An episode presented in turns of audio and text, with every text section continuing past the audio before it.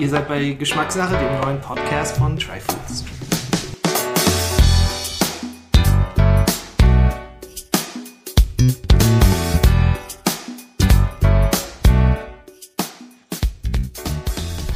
Hallo liebe Probierfreudige und willkommen zur neuen Folge von Geschmackssache, dem Podcast von Tryfoods. Es ist 2022, es ist Januar und für viele ist es der Dry January, in dem wir auf Alkohol verzichten.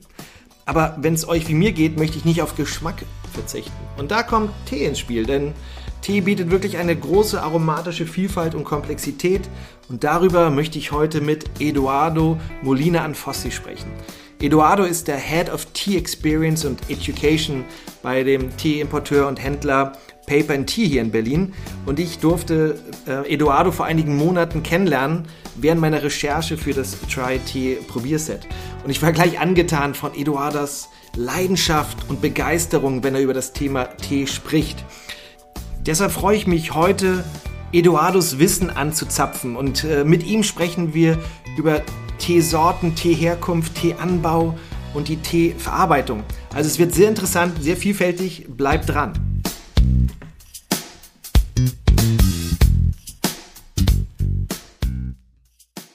Der erste Podcast im neuen Jahr und ich freue mich, wir haben ja Dry January über ein nicht alkoholisches und äh, genussvolles Getränk zu sprechen und ich freue mich mit Eduardo heute eine Stunde über Tee zu sprechen. Eduardo, schön, dass du die Zeit gefunden hast. Ja, schön, dass ich eingeladen bin und vielen, vielen Dank.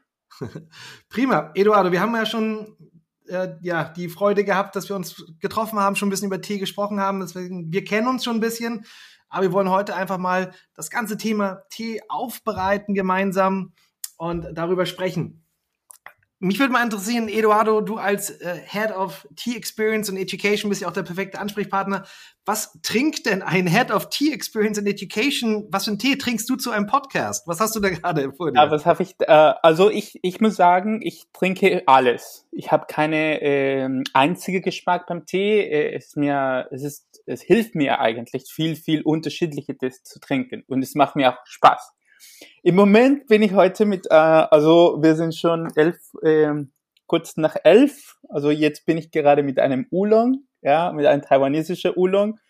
Es ist äh, unsere erste limitierte Ernte dieses Jahres. Es ist noch nicht aus, also es ist ganz exklusiv nur für mich, zumindest bis die nächste äh, zwei Wochen, so ein taiwanesischer Oolong. Die für mich sind immer sehr speziell, weil ich, äh, wie du schon weißt, ich habe schon dort gewohnt und so und deswegen sind mir immer in, in meinem Herzen. Ja, genau. Taiwan ist dir nah an deinem Herzen. Aber es ist auch eine gute Überleitung dazu, wie, wie du eigentlich zu dem Thema Tee gekommen bist, Eduardo. Wie, wie bist du dazu gekommen, dass du gesagt hast, mein berufliches Leben ist Tee? Also, ähm, es ist schon, schon lange her, muss ich sagen. 2007 äh, also ich komme ich komme ursprünglich aus Chile. Ich komme aus einem Land, die viel Tee trinkt. Wir haben eine sehr starke Teekultur. Äh, man sagt, jede Chilene trinkt äh, zumindest eine Tasse Tee pro Tag. Ich habe, ich glaube, sogar noch mehr getrunken. Und aber ich bin, äh, ich habe äh, endlich in 2007 äh, hochwertige Tee entdeckt. Ja, ähm, die Herkunft und alles. Ich habe damals äh, beim Hotel Ritz-Carlton angefangen zu arbeiten und dort gab es diese äh, Afternoon Tea, so wie beim jeder Ritz oder bei jeder so wie sehr britische Hotel oder so. Ähm, es gab diese Afternoon Tea und für mich es war ein ganz neues Welt. Es war ähm, wunderschön. Ich meine, ich habe so etwas nicht erlebt. Die, die Geschmack, die Aromen ich, ich war immer sehr in Geografie interessiert und äh, der Tat, dass ich, es gab alle diese Namen von Orten, die ich nie gehört habe, hat mich wirklich überrascht, äh, beeindruckt und äh, ich wollte alles über Tee wissen. Das war für mich in der Moment, September 2007, beim Ritz-Carlton Santiago habe ich gedacht, äh, ich will alles über Tee wissen ich, mag, ich arbeite noch weiter in diese Traum zu, zu, zu erschaffen, weil natürlich es ist so viel und ich bin mir sicher, ich werde nie alles wissen, jetzt, dass ich schon drinnen bin. Aber deswegen mache ich weiter und äh, in der Moment habe ich gedacht, okay, das ist, das will ich für mich, ich, mein Beruf, ich will ein Teespezialist werden. Mhm. Damals meine Eltern waren so, was ist das? Spinnst du oder was? was ist das mit, mit Tee? Äh, aber jetzt, äh, circa 14 Jahre später, äh, kann ich sagen, ja, ich bin ein Tee-Spezialist und ich habe meinen von Tee, von meiner Leidenschaft, meinen Beruf gemacht. Mhm, mhm. Bei, bei Paper und Tea, ihr habt ja so einen schönen, schönen Spruch, den ihr, so ein Motto, das den habt ihr auf Tüten und auf T-Shirts, äh, I drink, oder you drink coffee, I drink tea, my dear, so ein bisschen Sting-mäßig, äh, Ableitung. Genau. ich, ich bin ja, habe ich dir ja auch erzählt, dass wir uns zuerst getroffen haben, eigentlich ja auch ein eingefleischter Kaffeetrinker. Also ich gehörte bis vor kurzem eigentlich auch eher in das andere Lager, ins feindliche Lager. Genau. Ja, aber da würde mich mal interessieren, das hast du ja wahrscheinlich oft, ne, dass, dass, dass du dir Leute kommen und sagen, ja, ich bin eigentlich, eigentlich Kaffeetrinker und jetzt nicht so Teefreund. Wie, wie überzeugst du einen eingefleischten Kaffeetrinker wie, wie mich davon Tee zu trinken? Also, ähm, das ist eine meiner Ziele, äh, Kaffeetrinker zu überzeugen. es ist lustig, wir haben zum Beispiel über die Teeverkostung gesprochen. Und wenn du eine Teeverkostung Verkostung machst, natürlich, es gibt immer Leute, die keinen Tee trinken.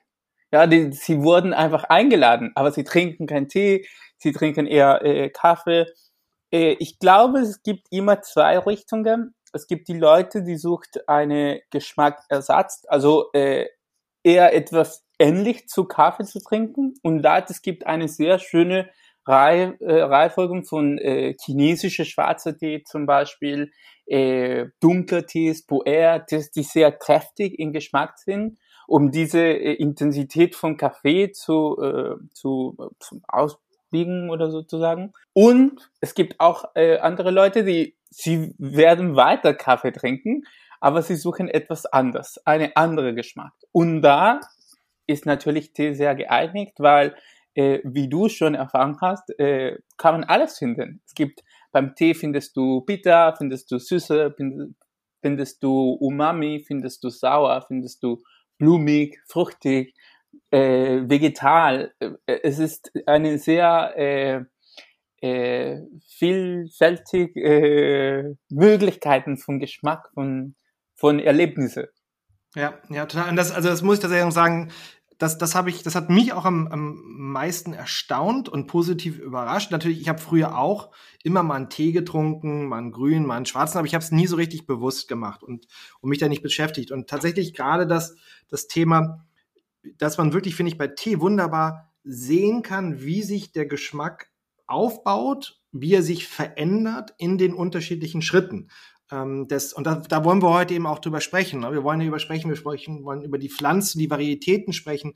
Wir wollen darüber sprechen, was es ausmacht, wo der Tee angebaut wird, wann er geerntet wird, wie er aufbereitet wird und dann natürlich schlussendlich wie er zubereitet wird. Und tatsächlich in meiner Entdeckungsreise, ich fand das super zu sehen, wie jeder Schritt den Geschmack beeinflusst, ähm, aber auch natürlich wie, wie Qualität und wie unterschiedlich ähm, Tee auch je nachdem, wie gut er ist, was man äh, am Ende dann auch rausbekommt dann.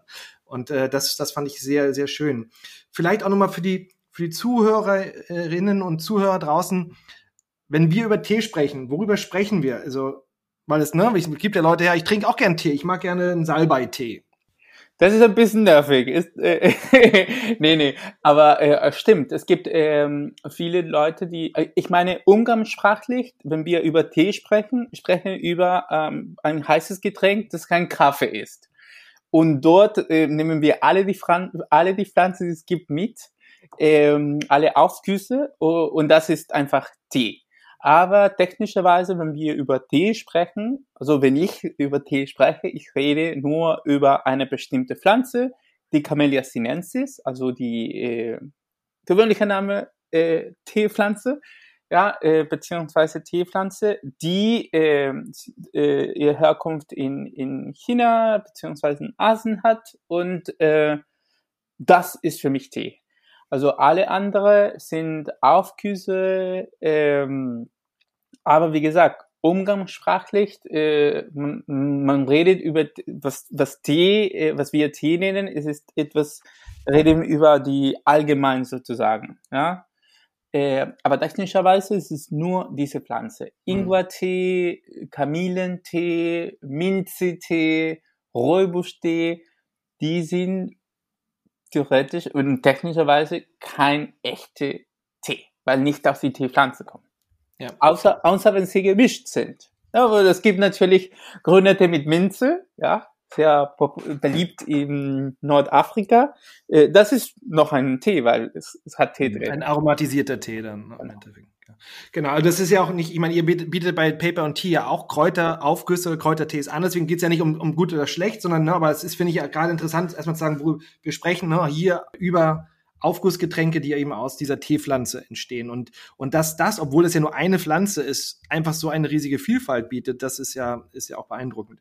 Ich, Aber vielleicht einmal, Eduardo, was, was macht denn diese Pflanze Camellia sinensis denn aus? Warum, warum ist die denn so besonders? Also äh, ah, ich wollte kurz äh, äh, etwas dazu wegen die, wenn die Kräuter sagen, dass äh, man muss die Kräuter äh, und andere Pflanzen nicht unterschätzen. Also äh, ich bin, wie du gesagt hast, wir wir bieten nicht nur Tee, sondern auch Kräuter an und ich bin jedes Jahr bin ich mehr und mehr und mehr von Kräuter überzeugt, weil sie was sie machen, sie äh, sie ergänzen der Geschmacksprofil vom Tee. Also in, beim Kräuter findest du auch viele Geschmack, die sind nicht unbedingt im Tee. Also mhm. es macht es, er breitet unsere Erlebnisse sozusagen. Und über die Camellia sinensis, also diese Pflanze, äh, man kennt diese Pflanze als eine der komplexesten Pflanzen der Welt. Also äh, es liegt alle in die Inhaltsstoffe, die in einer Pflanze befinden sich. Ja, und in der Fall von Tee, die Teepflanze ist extrem komplex. Äh, es gibt viel sozusagen viel drinnen und deswegen äh, bekommen wir viel auch äh, in der Tasse. Ja, also diese Komplexität, dass da so viele verschiedene Stoffe drin sind, das ist, ähm, das, ist das eine und das, das andere ist ja aber auch, das war mir nicht so bewusst, ähnlich wie bei Wein, dass man unterschiedliche Sorten, ja, also wie bei Rebsorten gibt es halt unterschiedliche Varietäten. Kannst du da vielleicht was zu sagen? Was, was, was sind da so die Hauptunterschiede? Also wichtig, wichtig zu wissen, dass es gibt, äh, wir, wir konnten über drei Kategorien sprechen. Die große, die allgemein ist die Camellia sinensis. Dann kommt, was wir nennen, auf Englisch sagen wir Subcategories, ja, Unterkategorien sozusagen. Und die sprechen wir über zwei, die zwei wichtigste für die Teeanbau. Sie machen einen Unterschied zwischen die chinesische Pflanze, also Camellia sinensis sinensis, und eine Pflanze, die hat, hat ihre Herkunft in, in Indien, Grenze Indien-China, Camellia sinensis assamica, also ursprünglich aus der Assam-Region in Indien. Äh, und dann, das, das ist die Unterkategorie, und dann haben wir die, wie beim Wein, Rebsorten, haben wir beim Tee auch diese Teepflanzensorten, dass wir normalerweise äh, reden über Cultivars, ja. Die sind äh, noch, äh, also es ist, es geht für, für äh, groß bis äh, mehr detailliert sozusagen. Und diese bestimmte Kultivar äh, geben unsere Tee äh, normalerweise bestimmte Geschmacksnoten zum Beispiel oder erlauben die Pflanze sich besser in eine bestimmte Klima zu adaptieren. Äh, also genauso wie beim Wein, das, äh, ich, ich, ich mag immer diese Vergleichung zwischen Wein, weil ich, ich glaube, Wein ist viel näher zu, zu Leuten in Europa. Ähm, aber jeder oder jeder Weintrinker vielleicht weiß, dass Sauvignon Blanc sehr sauer ist. Ja, und das ist eine Eigenschaft von Sauvignon Blanc. Sauvignon Blanc haben normalerweise hohe Säure. Ja, oder Cabernet Sauvignon zum Beispiel ist sehr vollmundig. Ja, sehr, äh, es hat mehr Astringenz. Und das kommt direkt von die Pflanze. Das gleiche passiert mit Tee. Und deswegen haben wir bestimmte Pflanze, zum Beispiel äh, Jinshuan, das ist eine chinesische Name, aber meistens die Leute kennen es als Milky Oolong. Das ist eine Pflanze, die, wenn verarbeitet, wird eine milchige, cremige Geschmack äh, erschaffen. Ja? Äh, und so gibt es viele, äh, es gibt in China, es gibt zum Beispiel eine andere Pflanze, das heißt Rokue. Und diese Pflanze äh, Rokui äh, kann man als Zimt übersetzen. Und jetzt können wir gleich vor, äh, uns vorstellen, welcher Geschmack hat diese Tee, die von dieser Pflanze ja. wird. Und äh, deswegen, äh, also diese in der in der Booklet, du hast es sehr sehr schön erklärt und ganz spezifisch, wie alle diese Teile äh, der Welt des Tees die Tasse beeinflussen. Ja, äh, auf einen Teil zum Beispiel die Pflanze selber. ja, wie äh, die spezifische Pflanzensorte, Teepflanzensorte, die ich verwende für die Produktion meines Tees, äh, wird eine bestimmte Geschmack erschaffen das war mir vorher eben auch nicht so klar, weil wir haben ja über diese zwei Hauptkategorien erstmal der Pflanze gesprochen. Ähm, Sinensis, wo es, was ja auch für Chinesisch steht, die Varietät, und Assamica für Assam, jeweils für die Herkunft steht. Und diese beiden Hauptunterschiede. Und dass man das eigentlich wunderbar ja beim indischen Tee unterscheiden kann, dass man in, in Darjeeling wird die chinesische Varietät ja angebaut, klar weiter gezüchtet, aber erstmal der Ursprung ist die chinesische Varietät und in Assam ist halt die Assamica, die ähm, und auch weiter gezüchtet, aber das als Ursprung. Und diejenigen, die vielleicht schon mal indische Tees getrunken haben, Darjeeling und Nassamika oder einen aus Assam getrunken haben, da, da merkt man ja große Unterschiede. Das, das sehr eher das leichter, blumige im Darjeeling, sehr filigran und dann das kräftige, ähm, eher vielleicht bittere, malziger, erdiger, wie auch immer im Assam. Ähm, das hat natürlich auch andere Gründe, aber erstmal hat das ja schon den ersten Ursprung sehr stark in welche Varietät erstmal da war. Und das ist ein ganz deutliches Beispiel, wie, wie kann die Pflanze beeinflussen, weil wir hier hier natürlich, es gibt zwischen Assam und Darjeeling gibt es auch andere Faktoren, die, die ganz unterschiedlich sind. Klima, äh, Höhe und solche Sachen. Aber die Pflanze spielt auch eine wichtige Rolle.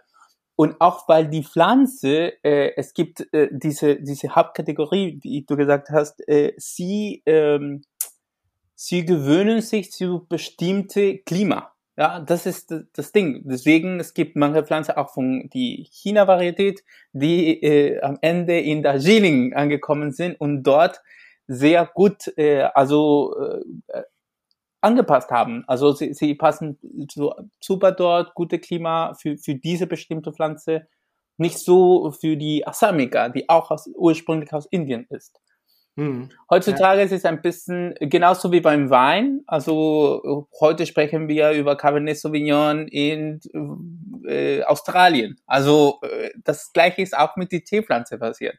Äh, heute über 60 verschiedene Länder produzieren Tee und jetzt ist diese, diese Pflanzen, die sind ursprünglich aus oder die wurden in Taiwan entwickelt oder in Japan. Die sind jetzt irgendwo anders. Hm. Ja, du hast mir sogar erzählt, selbst in der Nähe von Köln, oder? Wo war das? Wo gibt's ja, ja, in, in der Nähe von Köln, in der Bergisches, Bergisches Land. Bergisches Land. Ja, Bergisches Land gibt dieses sehr schöne, die deutsche Teeplantage, wo es gibt äh, Bäume, Teepflanzen aus Korea, aus äh, Bhutan, aus Darjeeling, aus Taiwan, überall. Also äh, wir sind schon dort, ja, für, für eine Weile. Also jetzt im Moment ist es äh, viel leichter, diese äh, die Pflanze von einem Ort zum anderen zu bringen und, und diese Experimenten zu machen. Ja. Mhm. ja.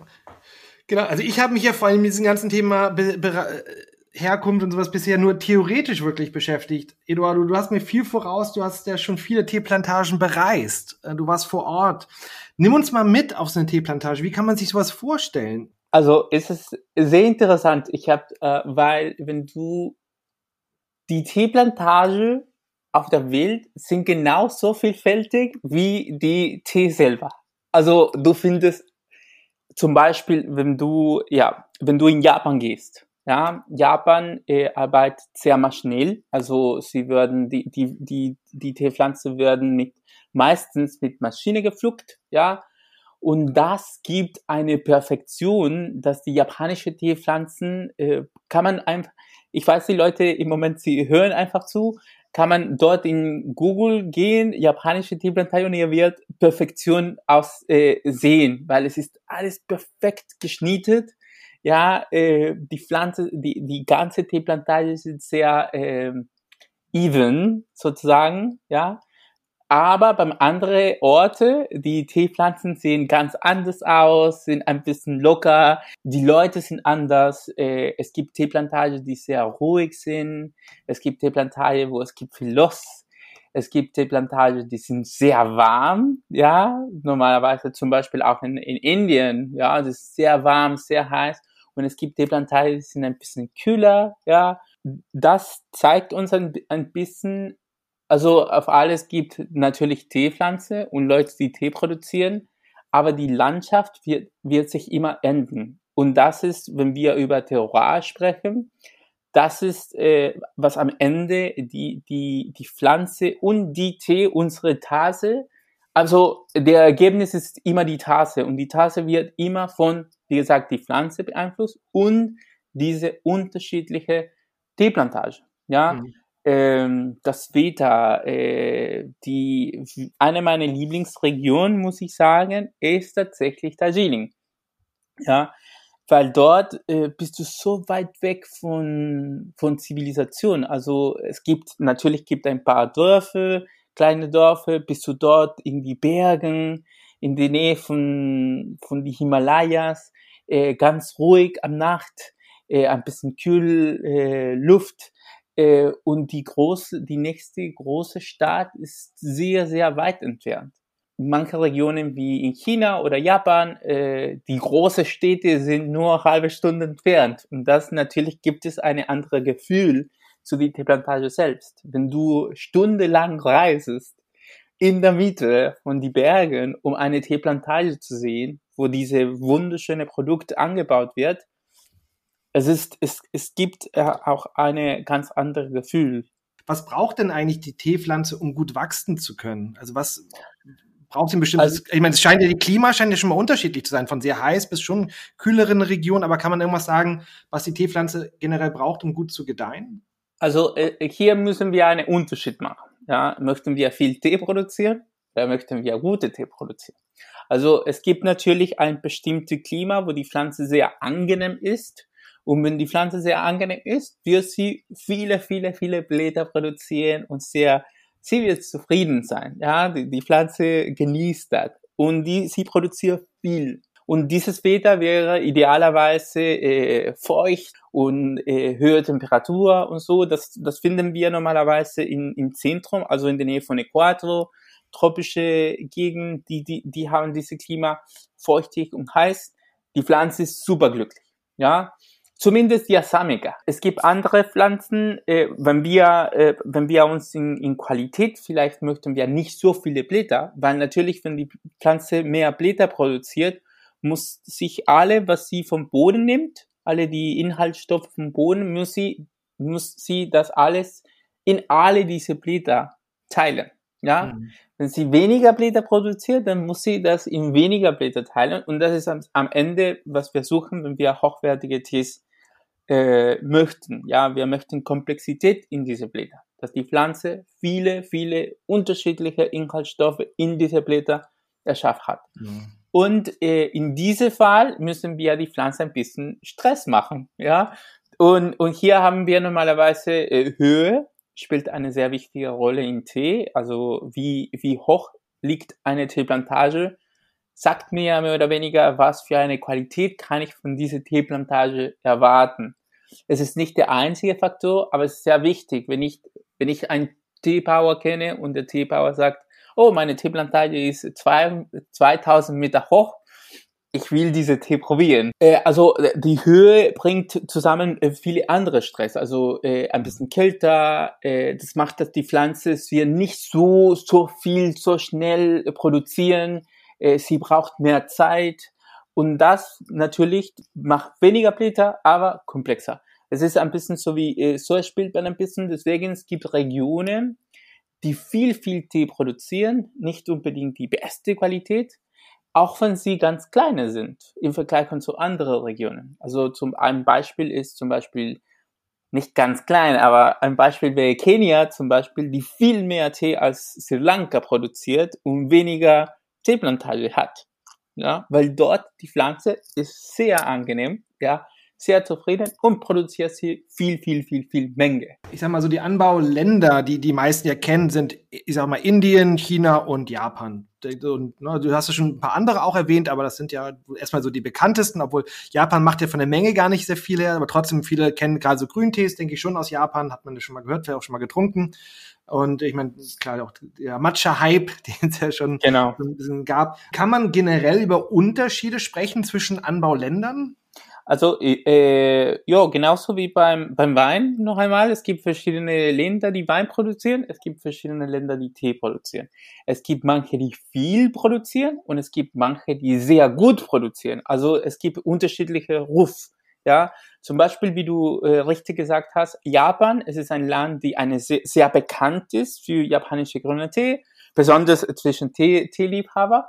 Ja, bekannt, oh, ja, natürlich, japanische grüner Tee. Es hat eine sehr gute Ruf, also sehr gute Qualität, aber sie produzieren zwei Prozent der Tee der Welt. Gar nichts im Vergleich mit China, die natürlich ja alle, es ist, das ist eine gewöhnliche Verbindung. Also meistens die Leute würden gleich sagen, ah, Tee, China, natürlich. Und China produziert über 30 Prozent der Tee der Welt, ja. Dort hat das alles angefangen und so weiter. Und die größten Teeproduzenten sind China, Indien, Kenia, Sri Lanka und Vietnam. Ja, die sind die fünf, in diese, die fünf größte Teeplantage, äh, Teeproduzenten. Hier hast du circa über 80 Prozent der Tee der Welt. Die andere, ich habe gesagt, über 60 Länder, also die andere 50 plus Länder, ja, äh, produzieren 20 Prozent der Tee der Welt. Aber dort haben wir, wie ich, was ich genau, was ich jetzt trinke, zum Beispiel Taiwan, auch ein, ein Land mit einem sehr guten Ruf, produziert sehr hochwertige Tees. Die Leute, die in der Welt des Tees sind, ähm, können, haben schon mal über Taiwan gehört, aber natürlich genauso wie Japan, ganz kleine Produktion. Das ist ja, finde ich aber interessant. Ähm wo du schon sagst, Japan ist äh, öfter mit Qualität verbunden, Taiwan. Und wenn wir dann natürlich indischen Tees reden, und viele haben ja auch schon mal Darjeeling gehört, du hast ja auch Darjeeling schon angesprochen, eine kleine Region ja innerhalb Indiens, die auch wiederum ja wenig produziert im Vergleich zum Beispiel zu Assam, ähm, die aber bekannt ist für Qualität. Aber als Konsument, wenn ich jetzt einen Tee kaufe, kann ich denn automatisch immer, wenn ich Darjeeling lese, irgendwo sagen, ich habe da Qualität. Wenn ich einen japanischen Tee kaufe, ist das ein Automatismus, dass da Qualität ist? Oder wie, wie ist das? Wir müssen, ich, ich glaube, ich, äh, wir müssen beim Herkunft aufpassen. Es sagt uns etwas, auf jeden Fall. Aber es kann uns nicht garantieren, dass diese Tee äh, absolut gut ist. Also äh, Japan natürlich produziert äh, gute Qualität, aber es gibt auch schlechte japanische grüne Tees. Äh, was passiert mit kleinen Regionen, die eine höhere Potenzial, gute Tee, hochwertige Tees zu produzieren haben? Dann sie fokussieren sich meistens der Zeit in Qualität. Warum? Weil mhm. in Menge werden sie kein Business ja, machen. Ja, so Taiwan, Japan, sie sind so klein, das Land, das sie haben, die zu produzieren, ist so klein, dass sie müssen etwas hochwertig produzieren, damit sie etwas verdienen können. Also der Tee verkauft sich für einen höheren Preis, weil gut ist, um, und dann mache ich einen Gewinn. Wenn, äh, aber, und deswegen passiert das in China, ja, natürlich gibt viel schlechte chinesische Tee, weil China deutlich viel mehr Tee produziert. Also, äh, das ist, ja klar. Beim Indien das Gleiche. Äh, Indien ist die zweite größte Anbaugebiet der Welt. Und da, was du gesagt hast, Darjeeling. Darjeeling ist eine der kleinsten Regionen innerhalb von Indien. Also Indien produziert viel, aber Darjeeling es ist nur zehn Prozent der, äh, der indische Produktion. Ja. Und natürlich, sie müssen sich auch in Qualität fokussieren, damit sie einen Gewinn machen. Sie haben alles, um in Qualität zu fokussieren. Also warum nicht? Ja, weil sie haben die Höhe, sie haben das Klima, sie haben ähm, die gute Pflanze er, ererbt oder so sozusagen. Also ähm, deswegen passiert, dass äh, eine Herkunft, es ist eine gute Art zu sagen, okay, ich, ich erwarte von diesem Tee auch eine bestimmte Qualität. Zum Beispiel Taiwan. Ich kann sagen, Taiwan, natürlich gibt schlechte taiwanesische Tee aber es gibt nicht super schlechte taiwanesische Tee, das gibt nicht. Der Herkunft des ist, sagt uns etwas, aber kann, kann uns nicht garantieren. Das einzige Weg, wir haben zu wissen, ob ein Tee gut ist oder nicht, ist der Tee zu trinken. Ja, das ist äh, äh, lustigerweise, ich hat, äh, also ich habe viel, viel von einer Tee-Lehrerin, Tee-Masterin aus äh, Taiwan gelernt und sie hat diese, sie ist immer Tee einkaufen gegangen und sie hat immer gesagt, mhm. so, okay, ich, ich möchte den Tee probieren. Und sie haben die Verpackung aufgemacht, sie haben den Tee für ihr, für sie zubereitet und so. Sie hat den Tee getrunken und dann hat sie gesagt, okay, ist gut, ich nehme es. Und dann die Leute wollten immer eine neue Verpackung, eine neue Packung Tee äh, nehmen und sie nein, ich möchte diese Tüte, die schon offen ist, weil diese Tee habe ich probiert. Diese Tee nehme ich. Das Thema Qualität auch wiederum oder was, was in der Teeszene glaube, weiß ich gar nicht. Also zum Beispiel im Kaffee ist es nicht so oder bei anderen kenne ich das nicht so stark. Dieser, dass da ein sehr großer Hype um das ganze Thema der Erntezeit ja ist. Also, oder wie man ja im, was ich vorher auch nicht so richtig wusste, vielleicht haben das einige schon mal unter diesem Stichwort Flush gehört. Na, das, das kennt man vielleicht auch wieder vom Darjeeling, dass man schon mal gehört hat, oder ist ein First Flush oder ein Second Flush. Ähm, e-, erzähl doch mal kurz da was ein bisschen dazu. Also, warum ist das bei einigen so wichtig oder was macht diese Erntezeit eigentlich aus? Also, gut zu wissen ist, dass nicht äh, diese Ernte, dieser Flush gibt nicht beim jedes Land. Also gibt in bestimmte Regionen, ja. Und normalerweise sind die Regionen, die wir mit guter Qualität verbinden. Warum? Weil der Flash, äh, also zum Beispiel die erste Flash, das ist das erste Ernte des Jahres, das passiert in Frühling, ja. In Regionen, wo Winter kalt genug ist, dass die Pflanze schlafen muss, ja. Also die Pflanze, ich, wie ich gesagt habe, sie ist super glücklich, wenn es feucht und warm, aber wenn kalt ist, die Pflanze geht in eine Winterschlaf. Also sie, und sie wird in diese, während dieser Zeit wird sie keine Blätter produzieren. Okay? Was heißt das? Dass während dieser Zeit die Pflanze wird alle die Inhaltsstoffe, die sie von, sie schläft, aber sie ist nicht tot. Also alle die Inhaltsstoffe, die sie vom, vom Boden nimmt, sie will das sammeln. Und alle diese Inhaltsstoffe kommen raus bei der ersten Ernte. Also der erste Ernte hat alles, was die Pflanze für drei, vier Monate gesammelt hat.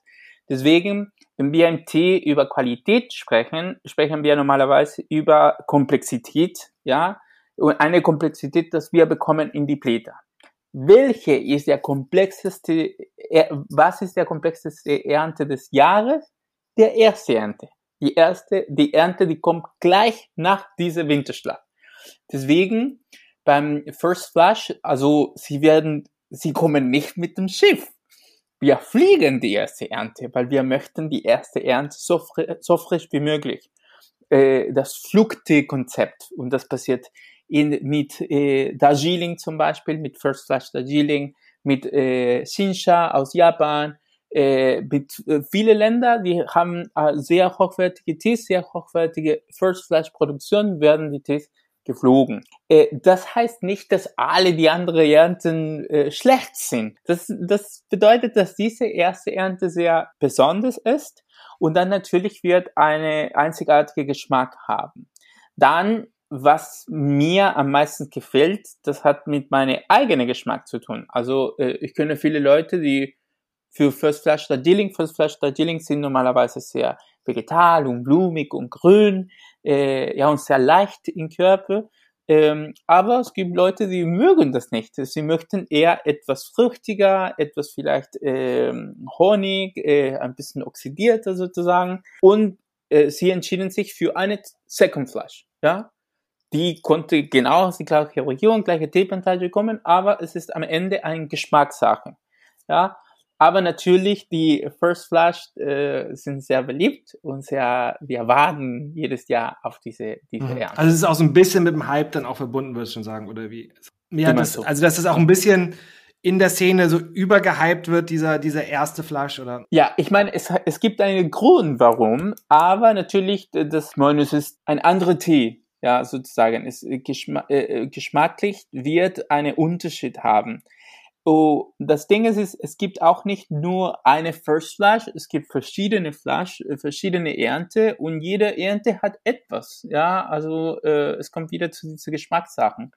Ich trinke zum Beispiel, was, was ich jetzt haben, äh, das wird diese limitierte Ernte, die bald kommt, äh, ist ein Winterernte. Also es ist, es passiert nicht, technischerweise passiert nicht im Winter, aber es wurde Winterernte genannt, weil es ist so spät in dem Jahr ja, also diese Tee wurde in Oktober in die Höhe Bergen von Taiwan gepflückt. Das ist schon sehr spät. Und in dieser Zeit, die Pflanze produziert ganz wenig. Also das ist mhm. eine ganz, mhm. ganz kleine Menge produziert. Und diese Winterernte, das ist die letzte Ernte, es ist, es ist nicht äh, das gleiche als eine Frühlingernte, aber es ist genauso beeindruckend. Ja, Also äh, das ist unsere erste Ernte des Jahres, ist die letzte Ernte letztes Jahres sozusagen. Ja, das finde ich also bei Tee ja auch nochmal, also dass die Ernte so eine, so eine Rolle spielt, weil wir ja auch nicht wie jetzt bei Wein, wir haben ja nicht Früchte oder so, die wir ernten, sondern wir ernten ja vor allem die Blätter oder manchmal oder ja Knospen, manchmal aber auch Stiele, aber was, also vielleicht da, was, welche Teile sind denn, sind denn eigentlich die besten da auch? Noch einmal, es kommt, äh, ich, äh, manchmal, wenn ich Tee erkläre, manche Leute sagen, ich bin sehr relativ, es ist alle ein bisschen, es hängt alles davon, was, was man denkt, aber natürlich, äh, man sagt und man kennt die Knospen als, als das beste Teil der Pflanze, natürlich, weil weil dort hat die Pflanze alle äh, Energie gesammelt, ähm, alles, die, wie gesagt, alle diese Inhaltsstoffe sind, um diese erste Blätter, die Knospen zu erschaffen. Und deswegen sind sie sehr reich in alle Inhaltsstoffe, weil die Pflanze muss sie erstellen und weil die Pflanze muss sie schützen. Ja, deswegen finden wir auch zum Beispiel viel Koffein in Knospen. Aber das heißt nicht, wenn nicht, es gibt manche Orte in der Welt, wenn wir wieder über Regionen sprechen, die produzieren so hochwertige Produkte, ja, sie haben alle die Faktoren zusammen, um ein um ein tolles Tee zu produzieren, dass auch die Blätter, auch die Stängel von diesem Tee wunderschön sind. Also Beispiel, äh, wir haben einen Tee, die nur von Stängel gemacht ist, aus Malawi. Also eine sehr tolle Satembo, eine sehr tolle Teeplantage in Malawi. Und äh, es ist nur von, vom Stängel gemacht, ein weißer Tee. Und der Geschmack, es ist äh, Wahnsinn, sehr komplex, sehr reich. Vielleicht kann man nicht 100 Aufgüsse machen, aber äh, es ist trotzdem sehr, sehr beeindruckend, wie die Stängel, wenn aus einer sehr guten Region äh, kommt äh, und aus einer Teeplantage, die weiß, was sie machen. Ja. Und das, ich meine, das, wir haben ja bisher einfach nur allgemein ja über Tee gesprochen. Und jetzt ist ja eben diese, die, die, die große Frage, du hast jetzt das Thema Aufbereitung angesprochen, wie man jetzt eigentlich die unterschiedlichen Teesorten, also die meisten kennen ja grün und schwarz erstmal. Das ist, glaube ich, ne, das, das, was die eigentlich alle vielleicht schon mal gesehen, gehört oder auch vielleicht schon probiert haben, grün und schwarzen Tee. Vielleicht da erstmal, wie, wie komme ich jetzt zum grünen und zum schwarzen Tee? Also ähm, es gibt ihm ein Prozess. Zuerst gibt äh, die Unterschied zwischen die verschiedenen Teesorte heutzutage ist die Verarbeitung. Also was mache ich mit die mit den Blättern? Äh, theoretisch kann ich für eine von einer Teepflanze alle Teesorten produzieren. Also wie du gesagt, grün, schwarz sind die bekannteste äh, und die am meisten produziert auch weil äh, Westen trinkt schwarz, Osten trinkt meistens grün. Aber dann gibt es auch weiß, gelb, Oolong und dunkler. Ja, die sind die anderen vier. Sie nat natürlich sie ganz kleine Menge, deswegen manchmal man hört nicht so oft über äh, ja, weißer Tee schon, aber gelber Tee ist es schon. Manche Leute denken, dass wir haben das äh, ausgemacht oder das ist nicht echt. Aber der Unterschied ist die Verarbeitung. Beim Tee, die Pro ah, es gibt einen bestimmten Prozess, das ist der, wir am meisten verwenden für die Klassifizierung des Tees, und das ist Oxidation. Ja, Oxidation, ein, Chemie, ein Chemieprozess, äh, das passiert nicht nur zu Tee, zu viele Sachen. Das beste, die beste Beispiel ist eine Apfel, an einen Apfel zu denken, wie wenn ich eine Apfel esse und abbeißen. Der Apfel wird braun, ja, vom weiß zu braun und diese das hat mit die, diese äh, Chemiereaktion mit Sauerstoff zu tun. Und das ist genau, was wir mit Tee machen oder nicht machen. Ja, zum Beispiel beim grüner Tee. Ein grüner Tee ist ein Tee ohne Oxidation. Also wir haben die Oxidation gestoppt. Und bei einem schwarzen Tee ganz Gegenteil, ein Tee, die voll oxidiert ist. Also das heißt, beim schwarzen Tee so ein bisschen kann man überspitzt formulieren, man lässt ihn einfach so ein bisschen vergammeln. Ein bisschen, würde ich sagen. Aber es schmeckt gut, oder?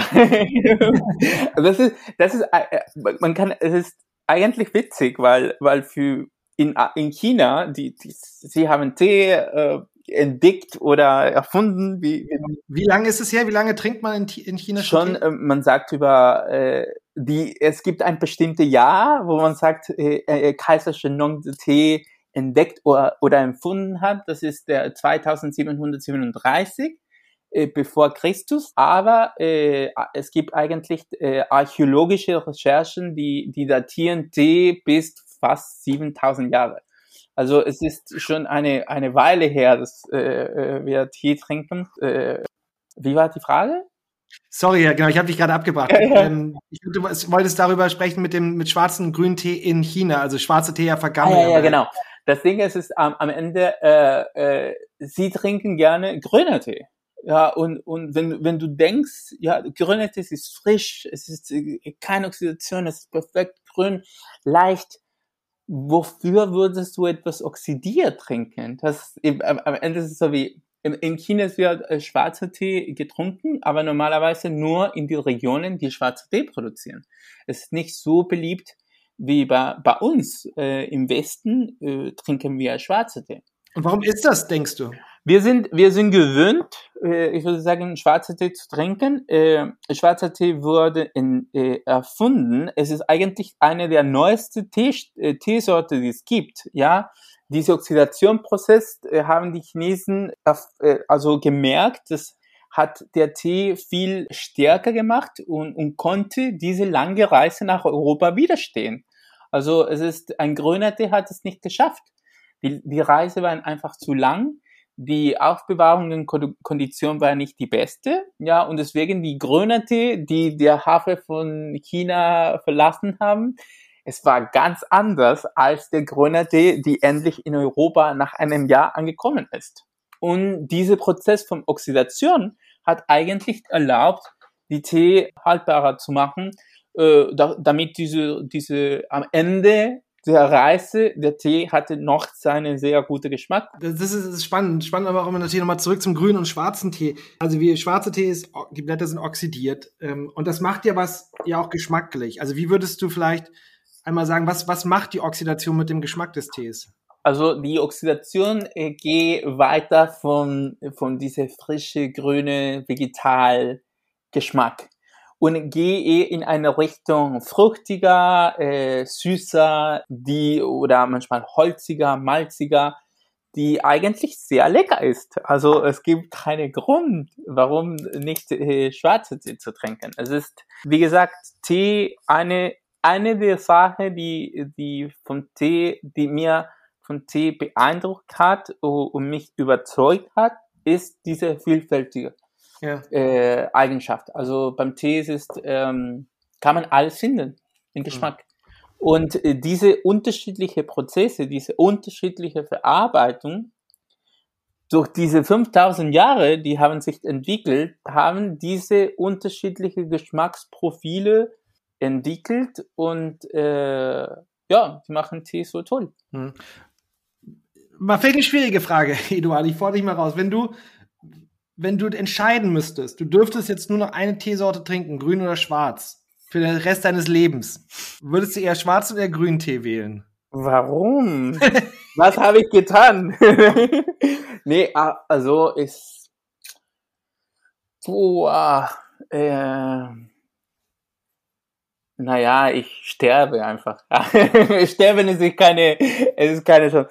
Äh, ich weiß nicht, das ist, äh, äh, wie du sagst, sehr schwere Frage, weil für mich äh, mein Tag, ähm, also was macht mein Teegenuss, ist diese vielfältige äh, Qualität von Tee. Also ich brauche äh, unterschiedliche Geschmack. Ich, ich gehe vom Schwarz nach Grün, von Grün nach Weiß, von Weiß nach Ulm, von Ulm wieder nach Schwarz. Das ist mein Tag. Und, und das ist, was ich immer die Leute sage. Es gibt viele Leute, die kaufen einen Tee und das ist der Tee, den sie trinken. Das ist, und ich verstehe das, weil natürlich es gibt so wie, das ist mein Tee, das ist, ich bin zu diesem Geschmack gewöhnt. Und ich bin auch so ein bisschen, äh, dass ich, ich mag alle immer das Gleiche, aber beim Tee ist das Einzige, dass ich erlaube mir, immer etwas Neues zu probieren, sozusagen. Äh, und deswegen ist es schade, wenn ich nur ein Tee wählen muss. Ja. Ne? Es ist okay. zu schwer. Zu schwer. Gut. Aber die nächste Frage, denke ich, ist nicht so schwer für dich. Wir haben weißt jetzt du, weißt du, ich, ja. ich, was ich sagen würde, äh, eigentlich Oolong. Oolong das, ist, das wollte ich dich gerade fragen. Wir haben jetzt über grün oder schwarz gesprochen. Äh, es gibt ja noch andere, du hast ja weiß, gelb, Oolong und ähm, dann noch den fermentierten Tee oder dunklen Tee angesprochen. Sag doch mal ein paar Sätze zu diesen anderen Sorten, die vielleicht die meisten Leute nicht so gut kennen. Also Oolong wäre, wenn ich äh, wählen muss, dann Oolong wäre vielleicht etwas Gutes, weil Oolong, ähm, ich erkläre gleich, Oolong ist, was wir nennen, ein teilweise oxidierter Tee. Das heißt, ähm, es hat ein bisschen Oxidation. Wie wer schon weiß, grüner Tee keine, schwarzer Tee voll. Und es geht in diese, äh, zwischen diese zwei. Also es gibt manche Oolongs, die haben eine ganz leichte Oxidation und sind eher in der Richtung grüner Tees. Und es gibt manche Oolongs, die sind äh, mehr oxidiert und gehen eher in eine Richtung schwarzer Tee. Es gibt Oolongs, die geröstet sind. Also in, beim Oolongs, Oolongs würde ich sagen, ist eine der äh, komplexesten Teesorten äh, nicht so bekannt. Äh, so möchten wir das, weil es gibt nicht so viel und es wird zu teuer. Also, aber es ist sehr schön, äh, Oolongs zu entdecken. Ja, äh, dann weißer Tee ist am wenigsten verarbeiten, also meistens nur gepflückt und trocken lassen. Ja, aber dafür brauchen wir sehr gute Qualität, weil sonst der Tee wird nicht schmecken, weil mit jedem Prozess entwickle ich Geschmack. Ja, und wenn ich gar nicht mache, dann brauche ich einfach das Beste. Mhm. Also das ist eine, das macht auch weiße Tees sehr äh, besonders. Äh, ja, es gibt nicht so viel Verarbeitung äh, danach, aber vorher schon, weil ich muss die Pflanze aufpassen, das ist alles perfekt, damit meine Ernte wunderschön ist, weil ich werde gar nicht mehr machen. Ja, und man kann nichts anderes kaschieren und man kann nicht mehr verändern, was hinzutun. Mhm. Genau. Und dann, äh, was haben wir noch? Äh, Gilbertee. Gilbertee ist eine, ähm, man sagt, es ist eine, noch eine, der einzige Geheimnis äh, des, äh, des Tees, die, bleibt, ja. Wir wissen schon, auf dem Bild wissen wir, wie machen, äh, wie macht man alle die Teesorten. Beim Gilbertee, es gibt noch Zweifel. Die Chinesen sind die einzige, die das wirklich äh, hochwertig machen. Ganz, ganz, ganz kleine Produktion. Und beim Gilbert Tee sprechen wir auch über einen Tee, die es, es hat ein bisschen Oxidation. Es fängt alles mit wie ein grüner Tee, aber die Oxidation, die äh, von Gilbert Tee ist ein bisschen anders. Ja, die die Oxidation von schwarzer Tee kommt äh, von Sauerstoff. Äh, es gibt eine andere äh, Oxidation, das heißt eine äh, anaerobic Oxidation, also es hat nicht mit Sauerstoff zu tun, genau, also, es hat mit Hitze zu tun und der Geschmacksrichtung ist ein bisschen anders. Also äh, es gibt es gibt tatsächlich eine Erklärung für für Gilbertee. Ich würde sagen, es ist nicht 100% richtig, aber es gibt uns eine Idee, eine Idee, wovon reden wir? Ist ein Gilbertee ist eine schwarze Tee in der Nase und ein grüner Tee im Mund. Ja, also hast du diese leicht, äh, äh, nicht so vollmundig, Tee, süß, äh, nicht so viel Astringenz, aber mit einem Bouquet, die erinnert uns eher in der Richtung fruchtig, nicht so grün, nicht so vegetal. So kann man der gelbe Tee erklären. Es Aber das heißt, sorry nochmal, Geheimnis, das heißt wirklich, ist andere Leute außerhalb von China wissen, wissen nicht, wie man das richtig genau hinkriegt, oder? Also, äh, nee, nee, äh, also heutzutage, es gibt Leute, die, die produzieren auch Gilbertee. Ähm, man kann wissen sowieso, macht man, macht man. Aber es gibt immer so wie manche Geheimnisse. Also man kennt die Prozess, aber genau wie viel Zeit, welche Temperatur, das ist ein bisschen noch, bleibt noch immer ein bisschen Geheimnis. Ähm, es ist nicht so ausgebreitet, äh, mhm. wie, wie, also wenn du grüner Tee produzieren möchtest, dann gehst du, okay, so macht man grüner Tee, kaufe ich die Maschine und fange ich morgen grüner Tee zu produzieren. Beim Gilbertee ist es eigentlich nicht so. Musst mhm. du vielleicht dort gehen, eine Teemeister befreunden, äh, befreunden und dann langsam mit dem Zeit bekommst du, wie, wie man macht. Das ist tatsächlich auch die Teesorte, die ich auch noch nicht probiert habe. Also ich habe noch nie einen gelben Tee getrunken. Also im Moment ist bei uns ausverkauft aber es kommt Ende dieses Monats. Ja, also äh, kann man. Dann musst du Bescheid sagen, Eduardo, wenn es ja, da ist. Dann kann man bald, bald beim Paper Tee wieder, wieder, wieder trinken. Wir, wir waren schon ein Jahr ausverkauft, dass wir keinen Tee finden konnten. Besonders mit Corona, die Situation es ist noch schwerer geworden, manche Tees zu, zu sourcen. Und mhm. dann äh, äh, dunkler Tee ist, was wir nennen, ein fermentierter Tee. Hier, ähm, wir reden nicht über einen Chemieprozess, aber einen biologischen Prozess. Also Fermentation ist ein biologischer Prozess und hier haben wir Mikroorganismen, die helfen uns, der Tee zu äh, transformieren sozusagen. Das ist ganz typisch. Ich meine, die äh, Menschheit, wir haben Mikroorganismen schon lange verwendet für Käse, für Joghurt, für Wein, für Bier, für alles.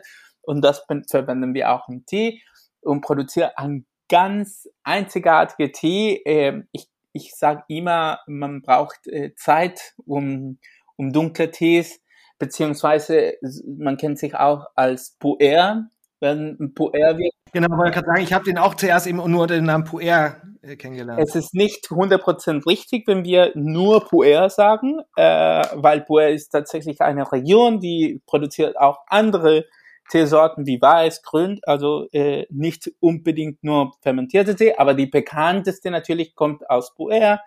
Und ähm, das in China ja. ist, ne? Für, für also in, genau. In der Provinz Yunnan. Ne? Provinz Yunnan, äh, ja. Äh, äh, die eigentlich, wenn wir über Puer reden, Puer ist ein Dorf, eine Stadt. Dort hat die eine die, die sehr bekannte es war diese kommerzielle Straße, das heißt die Pferde- und Teestraße. So, glaube ich, sagt man auf Deutsch. Pferde- und Teestraße. Das hat China mit Tibet verbunden und sie haben äh, mit Tee Pferde in, in Tibet gekauft und nach China gebracht. Und eine der, eine der Dörfer, wo diese Straße angefangen hat, war der Dorf von Puer. Also viele Leute sind dort gegangen, um den Tee zu verkaufen. Und dann, wenn jemand gefragt hat, woher kommt ein Tee, der Tee kommt aus Puer. Ja, deswegen ist der, der Name Puer sehr bekannt geworden. Aber heutzutage sprechen wir über alles, was in Yunnan produziert ist. Ja, fermentierte Tee aus Yunnan wird ziemlich oft als Puer verbunden, aber es ist nicht die einzige Region in China und äh, der, auf der Welt, äh, die fermentierte Tee produziert. Also mhm. deswegen heute machen wir diese Unterschied zwischen, es ist nicht nur Puer, weil ja, es ist Puer Stil, aber es kommt nicht mehr aus Puer. Es kommt aus Lao, es kommt aus Japan, es kommt aus Malawi, es, also es gibt andere Länder, die das, die, die das schon machen. Wie beim Tee ist es immer so äh, passiert. Also es hat, es wurde alles in China äh, angefangen, aber äh, mit dem Zeit, äh, anderes Land haben sie das gelernt und haben sie das äh, angefangen zu machen. So hast du Indien mit Schwarztee, Japan mit grüner Tee, Taiwan mit Oolongs, aber was, was, was würdest du sagen, so ein, so ein fermentierter Tee, was zeichnet den geschmacklich aus oder was kann ah. ich da erwarten?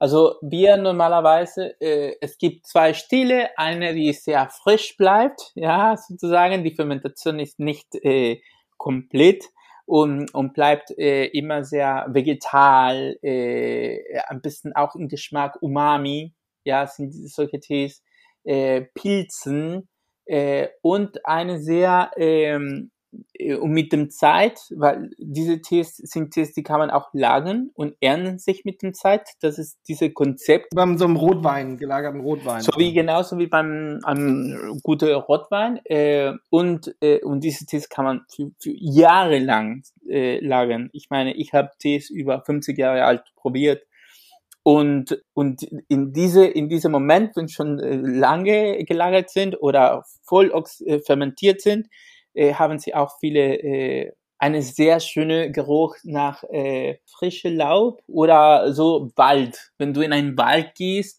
und es hat geregnet, äh, so wie Winter, Herbst, äh, also ja, oder wenn du einfach auf die Straße gehst, wenn Herbst angefangen hat und alle die Blätter auf dem Boden sind, der ist der Geruch von diesem Tee. Das ist, ich finde es, äh, manche Leute mögen das nicht äh, das erste Mal. Ich muss sagen, es schmeckt viel besser als riecht, weil viele Leute sagen, oh no, es schmeckt ein bisschen komisch, aber sie probieren den Tee und dann ist, oh, es ist lecker.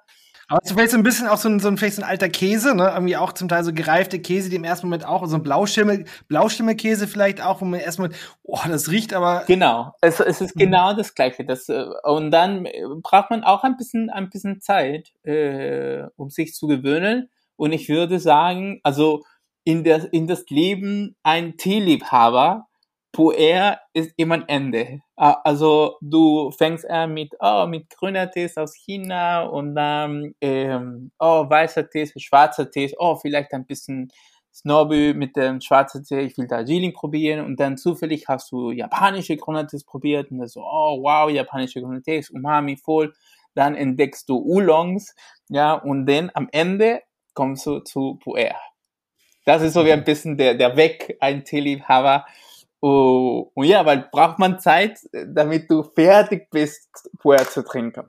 Aber ich habe auch gehört, für Puer braucht man ja auch ein ganz schön großes oder dickes Portemonnaie, oder? Also für Puer kann man, kann man noch ganz schön viel, viel ja. Geld hinblättern. Ja, also Puer kann auch sehr, deswegen braucht man so wie, musst du diese, diese Geschmack auch entwickeln, damit du das auch äh, so wie genießen kannst. Aber ja, Puers kann auch sehr, sehr teuer werden. Das Gleiche, der, der, der Tat, dass diese Tees gelagert sind, das macht sie auch teurer, weil äh, ich meine, Zeit kostet Geld. Also wenn ich einen Tee habe, die schon 20 Jahre alt ist, 30 Jahre alt ist, natürlich, es ist so, so wie beim Wein. Eine Flasche Wein von Chateau Lafitte äh, von 20 Jahre alt ist viel teurer als der neue. Ja, es ja. ist oder, oder bei Whisky ist das ja auch. Ne? Genau. Und äh, beim, beim Puer äh, eigentlich viele Leute in China, es gab ähm, für eine Zeit, es war sehr, sehr äh, bekannt, äh, Puers als Investition zu kaufen. Also es war viel sicher, eine, ein, eine Kuchen Puer zu kaufen, als ein Haus oder als das Geld in ein Bank zu haben oder in, in äh, irgendeine Inversion, weil es wird immer teurer. Du hast, und es ist einfach zu lagern und so. Und es gibt tatsächlich Tees, die kosten tausende Euros an Kuchen. Ja, krass. Ja. Ähm, mich würde einmal noch eine Sache interessieren, zurück zum Grüntee kommend, ähm, weil gerade bei Grüntee, äh, da kennen vielleicht auch einige Leute, ja, ich, man hat man, Japan haben wir schon gesprochen, Japan vor allem Grüntee, aber eben auch China, das sind ja auch wiederum so die Hauptanbaugebiete, vielleicht auch die wichtigsten Länder, was so Grüntee, also wie in Deutschland angeht, wenn es auch um Genuss geht, um, um hochwertigere grüne Tees geht, sind das ja vor allem diese beiden Länder, China und Japan aber da gibt's ja doch deutliche Unterscheidungen. Vielleicht kannst du das nochmal kurz sagen. Was, was unterscheidet zum grüner chinesischer vom grünen japanischen Tee? Also hier kann man auch äh, ein bisschen zu, zusammenfassen, was wir schon gesprochen haben. Die, die Pflanze, die man, man verwendet in Japan und in China sind anders. Ja, Japan äh, ist, äh, ist das zweite Land, die hat angefangen, Tee zu produzieren. Also äh, wenn wir sagen, China hat eine 5000 Jahre alte Geschichte, Japan hat eine nicht wenig äh, tausend Jahre alt Geschichte mit dem Tee. Die Pflanze haben sich dort sehr gut adaptiert. Sie haben viel äh, Zeit verbracht, um diese Pflanze, um eigene Pflanze zu entwickeln, auch äh, mit der letzten Zeit. Also die Pflanzen sind anders. Zweites, die, das Wetter ist anders. Japan es ist äh, eher kälter, kühler als die, die Anbaugebiete sind kühler als die Anbaugebiete in China. Die sind normalerweise viel noch äh, näher zu Äquator. Und, äh, und drittes, das ist eine der wichtigsten, die Verarbeitung ist ganz anders. Also was die Japaner machen, es ist etwas, das sie haben sowieso von den Chinesen gelernt, ja, äh, aber die die Chinesen nicht mehr machen. Ja, die, äh, beim in China wurden die Tees geröstet und in Japan wurden die Tees gedämpft. Ja, die, diese Oxidationprozess in China stoppt man diese Oxidationprozess äh, beim äh, trockene Hitze, man sagt, kommt in ein Wok gerüstet, so wie eine Pfanne oder in einen Ofen oder ähm, äh, heißes Luft. Es gibt unterschiedliche Methoden. Und beim Japan ist Dampf, ja. Und das wird dem Tee gleich eine ganz andere äh, Geschmack geben. Wie erkläre ich das normalerweise? Ihr müsst einfach vorstellen, wenn ich Gemüse kaufe, und ich die Gemüse brate oder die Gemüse dämpfe, der Geschmack wird ganz anders, oder? Ja, mhm. beim Braten, die Gemüse werden mit Hitze, äh, also zum Beispiel die Blätter werden gegen eine mit ganz heißes Metall gedrückt und das entwickelt, entwickelt natürlich äh, eher so wie süßer Geschmack, die Zucker, die in die Blätter befinden mm, sich. So Röstaromen und so ein bisschen. Genau, und es hat diese Rösten, süßer, äh, auch manchmal auch äh, manche chinesische Tees haben auch viel blumige Noten. Äh, und in Japan, die der Tee durch diese äh, Dämpfungsmethoden gegangen ist, äh, äh, die Tees normalerweise bleiben sehr frisch, sehr grasig und eher in eine Richtung sehr maritim. Ja, äh, man verbindet äh, japanische Grüne viel mit Algen zum Beispiel, ja, mit Muscheln manchmal. Und dann, das entwickelt auch zwei, und das hat auch viel mit die Pflanze zu tun, zwei unterschiedliche Geschmacksprofile, Geschmackarten. Wir sagen, chinesische Gründertees sind süß und japanische Gründertees sind Umami. Also im Geschmacksprofil sind anders. Chinesische Gründertees sind sehr leicht, in, in, äh, so leicht, äh, nicht so vollmundig, leichtmundig. Und japanische Gründertees sind eher in eine Richtung so wie ein eine Brühe manchmal. Ja, sind ein bisschen äh, dicker sozusagen. Und äh, ja, sie sind zwei unterschiedliche äh, Stile. Ich, ich kenne viele Leute, die trinken eine oder den andere. Äh, ich würde sagen, beide sind äh, haben etwas. Äh, für mich es gibt manche Momente, wo ich brauche einen chinesischen Grünertee. Ich finde sie viel leichter zu trinken, also ich kann viel eine höhere Menge von chinesischer Grünertee trinken aber manchmal brauche ich nur eine kleine Tasse intensive Umami äh, japanische Grüntee. Und beim japanischen Grüntee, da ist ja, ich hatte vorhin schon mal das Stichwort Matcha ja angesprochen, da ist ja auch vielleicht die unterschiedlichen Grüntees oder, oder die es da in Japan gibt, oder wie man hat wirklich schon mal Sencha gehört. Ähm, was, was, vielleicht kannst du da zu den Grünteesorten machen oder auch sagen, was macht Matcha dann so besonders? Warum ist gerade da oder seit ein paar Jahren so ein, so ein Hype um dieses, um dieses Matcha-Getränk, um diesen Matcha-Tee? Also zuerst ein Unterschied beim Grüner-Tee, großer Unterschied zwischen China und Japan ist es in China, wir verbinden den Tee äh, zu einem Ort. Ja, es ist sehr, sehr, äh, meistens der, der bekannteste chinesische Grüner-Tee, sie kommen aus einer bestimmten Ecke. Ja, diese, oh, manche, manche haben genau den Namen, von wo, woher sie kommen. Also Longjing kommt aus Longjing, ja, oh, Huanshan, äh, Maofeng kommt äh, aus Huanshan. Also sie haben, sie sind sehr zu einem Ort verbunden. Heutzutage sie, sie, sie versuchen in anderen Regionen die das zu imitieren, aber sie äh, Ursprung kommen sie aus einem bestimmten Ort. In Japan, die Tees haben mit der Verarbeitung zu tun. Also ich kann überall Sencha produzieren. Ich kann überall Kabusecha produzieren. Ich kann überall Kukicha produzieren. Es hat mit, wie wir diese Tee verarbeitet. Matcha kennt man als ein, einer der Tee mit der höchsten äh, Konzentration von äh, Antioxidanten. Also deswegen gibt diese Matcha-Hype. Ja, alle möchten Matcha trinken, weil es gibt viele Antioxidanten im Matcha. Und es stimmt das. Es gibt viele Antioxidanten in Matcha, viel mehr als in anderen Tees. Aber der Grund ist, weil äh, Matcha ist der einzige Tee, das wir essen. Ja? Beim alle anderen Tees, die Tees werden aufgegossen. Also wir nehmen die Inhaltsstoffe von die Blätter und diese Blätter werden in das Wasser auslösen, ausgelöst. Ja? Beim Matcha nicht. Beim Matcha wir malen die Blätter und trinken wir das alles. Also alle die Inhaltsstoffe, die in die Blätter befinden sich, kommen rein. Wir, wir bekommen alle. Lustigerweise oder komischerweise äh, ist äh, Matcha ist ein Tee, das wird ziemlich äh, mit japanischer Kultur und japanischer Tradition und die Teezeremonie verbunden, auch wenn es ein Tee, die wurde in China erfunden. Ja, der ganze Matcha-Konzept wurde tatsächlich während die Song-Dynastie, also zwischen die 900 und die 1100 entwickelt. Ja, und, und es wurde und damals haben die Japaner Tee wirklich angefangen zu, zu wirklich äh, produzieren und, und trinken. Ja, äh, früher gab es ein paar Versuche, aber in diesem Moment waren sie wirklich vom Tee begeistert und haben sie diese, diese Zubereitungsmethode gelernt und behalten.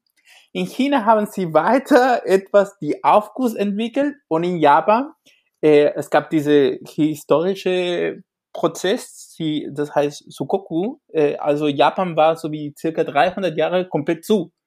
Und dort haben sie seine eigene Kultur entwickelt. In dieser Zeit hat sich die japanische Zeremonie entwickelt.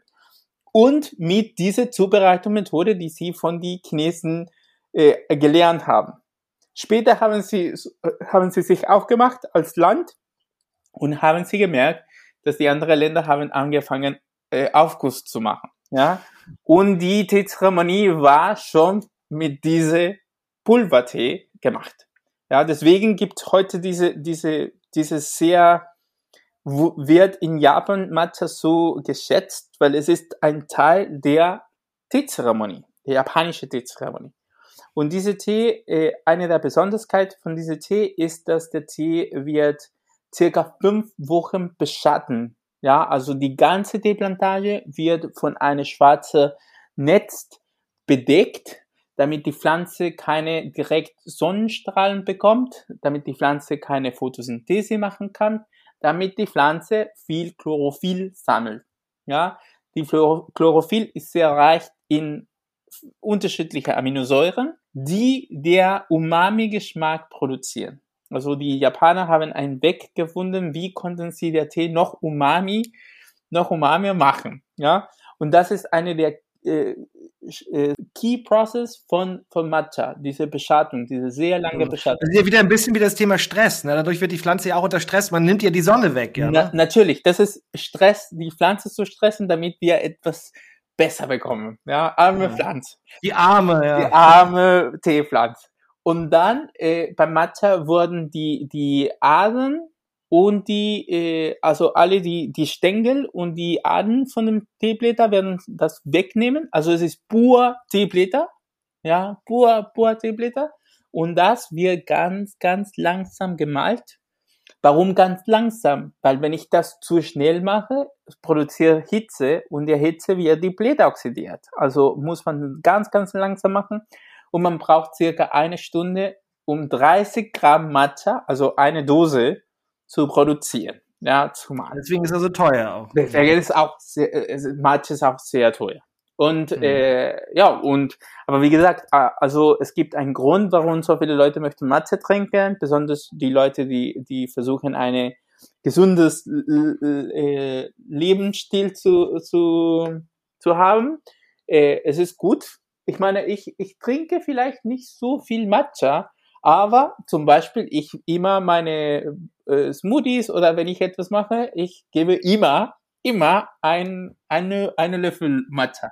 Findest du denn, dass abgesehen von dem Gesundheitsfaktor Matcha, dass es genusstechnisch ähm, was, was Angenehmes, was Leckeres ist, ähm, was eine Berechtigung hat, Matcha? Oder ist es eher so wirklich sagen, es ist, ich sag mal, Medizin, es ist gut für mich, aber. Genau, äh, äh, ich glaube nicht. Also äh, gute Qualität Matcha, es ist wirklich, äh, es ist lecker. Also Komplexität, süß, cremig, ähm, es hat diese, kann, können sehr fruchtig sein äh, und die, besonders die Umami. Also wenn jemand sehr gerne Umami isst, äh, also Rohfisch, Sojasauce, Käse, Pilzen und solche Sachen. Algen. Algen und so.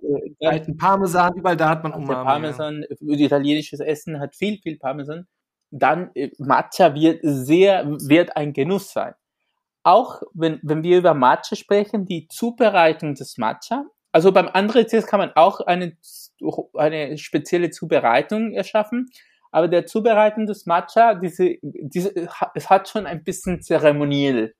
Also ähm, es ist, ich, ich meine nicht, dass die Leute muss morgen äh, Teezeremonie machen, aber dass diese, diese, so wie kleine Meditationen von den Zubereiten des Tees, es ist etwas, das ich sehe, die Leute nehmen für sich selbst, so wie ein kleines persönliches Ritual zu haben, also Tee zu bereiten, nicht nur wegen der Gesund von Dioxidanten, aber wegen der mental gesund von dieser Pause zu haben und einfach Tee zu bereiten. Ich glaube, das ist auch ein Teil diese Matcha-Hype, ja. Es ist nicht mhm. nur die Antioxidantien, aber das Prozess, Matcha zu machen, es bringt uns diese Ruhe, die sehr charakteristisch vom Tee ist. Also das ist, ich meine, das ist eine gute Überleitung, Eduardo. Ähm, zum Ganzen, wir, wir haben ja bisher jetzt vor allem über den Tee an sich gesprochen, über die Teepflanze, die Varietäten, die Anbaugebiete, Ernte und Aufbereitung. Wir sind aber tatsächlich jetzt schon, weil das so ein interessantes und komplexes Thema sind, wir sind ja schon über eine Stunde am Reden. Ich würde vorschlagen, Eduardo, wir verabreden uns vielleicht nochmal in zwei, drei Wochen ja, und machen einen zweiten, machen einen zweiten Podcast, wo wir über die Zubereitung, ja, wie breite ich jetzt meinen Tee zu Hause zu, wie, na, wie kann ich ihn trinken, wie kann ich ihn aufgießen, was, welches Equipment brauche ich, dass wir das nochmal als, als einen zweiten Teil machen, weil wie gesagt, so ein, gerade das Thema ist, ich glaube, interessiert ja auch viele. Worauf muss ich jetzt achten? Brauche ich ein bestimmtes Wasser? Brauche ich einen bestimmten Teekocher? Äh, brauche ich äh, einen Gaiwan? Also welches Face-Zubehör brauche ich? Wie kann ich Tee dann auch zu Hause genießen? Ich glaube, das machen wir mal nochmal in, in ein paar Wochen. Gerne. Ja, weil äh, ja, dort kann man auch noch eine Stunde sprechen. genau. Eduardo, also erstmal für heute ganz lieben Dank dir für die ganzen Informationen. Obwohl ich mich mir mit dem Thema ja auch schon beschäftigt habe, einiges gelesen habe, mit dir gesprochen habe, mit anderen Leuten gesprochen habe, habe ich heute auch wieder was Neues gelernt über einige Sachen. Von daher. Das freut mich. Das ist die Idee. Dankeschön für die Einladung und wir sehen uns bald wieder. Ja, mein anfänglicher Optimismus, einen Tee-Podcast zu machen, in einer Stunde alles über das Thema Tee zu besprechen, war wohl ein etwas äh, naiver Gedanke. Ähm, aber ich freue mich auf die zweite Ausgabe, wo wir, wie gesagt, über die Zubereitung sprechen. Wenn euch das Thema Tee interessiert, kann ich euch natürlich das Try Tee Probierset ans Herz legen. Ansonsten freue ich mich, wenn ihr diesen Kanal abonniert oder wenn ihr Fragen habt, e-mailt uns gerne unter info at tryfoods.de. Und wie immer, bleibt neugierig.